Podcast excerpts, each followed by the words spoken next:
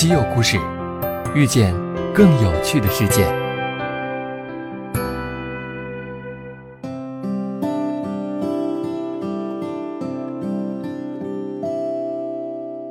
西门子调频一八四七的听众朋友们，大家好！相信大家已经知道或者猜到了我们的名字——西门子调频一八四七的由来。没错，西门子是一八四七年成立的。截止到今年十月十二日，西门子已经完整走过了一百七十年的历程。在这一百七十年里，西门子是如何一步一步走过来的？其中又有多少酸甜苦辣呢？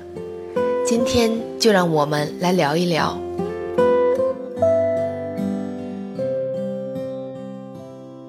在位于北京的西门子大厦大厅的墙上，镌刻着这样一句话：“我绝不会为了短期利益而牺牲未来。”他揭示了西门子这家百年巨头的立身之本。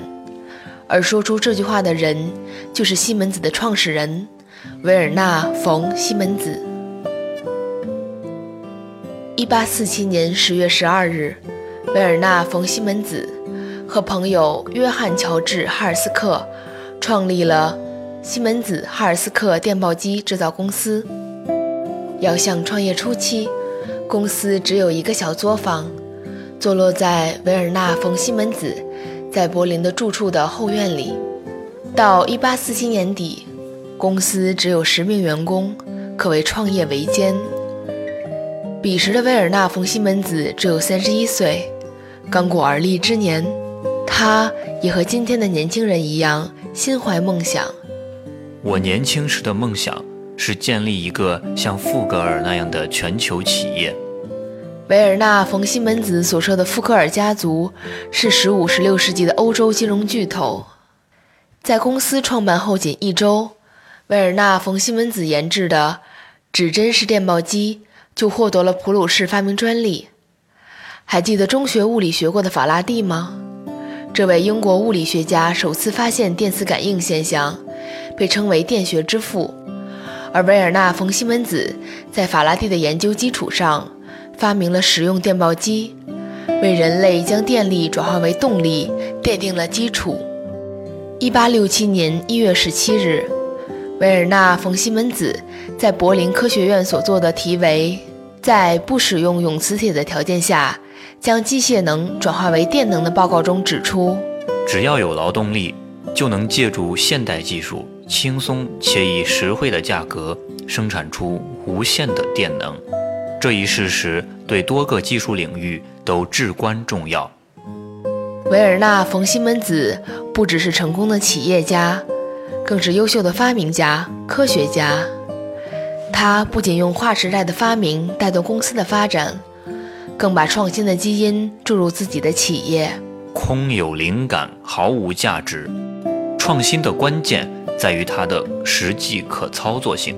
在西门子公司走过的这一百七十年里，留下来一系列意义重大的发明创新。一八八一年。西门子在第一届电力工程博览会上展出第一辆有轨电车。同年，在柏林建起世界上第一条有轨电车线路。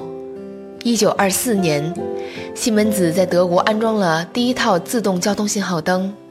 一九五三年，西门子推出高纯度硅的提炼技术，开创了半导体时代。一九九二年，西门子建成首座燃气蒸汽联合循环电站。二零一零年，西门子发布工程软件平台 TIA 博图。二零一六年，西门子发布了就基于云的开放式物联网操作系统 MindSphere。在过去的一百七十年里，西门子在电气化、自动化、数字化领域都做出了卓越的贡献。今天，西门子已经是全球十大软件公司之一。以及数字化领域的领军企业，尤其是 MindSphere 的应用，让云计算走进工业企业，为客户和合作伙伴带来全新的业务模式。在过去的十年里，西门子已经在数字化领域投入超过了一百亿欧元。今天的西门子股份公司已经成为业务遍布全球二百多个国家、拥有超过三十五万名员工的大型跨国企业。是什么让这家公司一百七十年基业长青呢？其实，创始人维尔纳·冯·西门子早在一八九二年就已经给出了答案。西门子之所以能迅速发展，并在世界各地享有盛誉，是因为我们的产品坚固可靠，性能卓越。让我们在这里祝西门子一百七十年生日快乐！我们下期再见。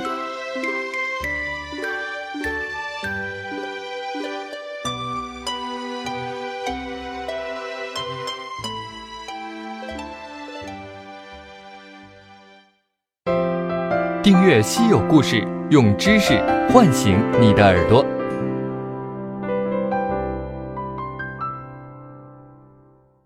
西门子调频一八四七，西门子博大精深，同心致远。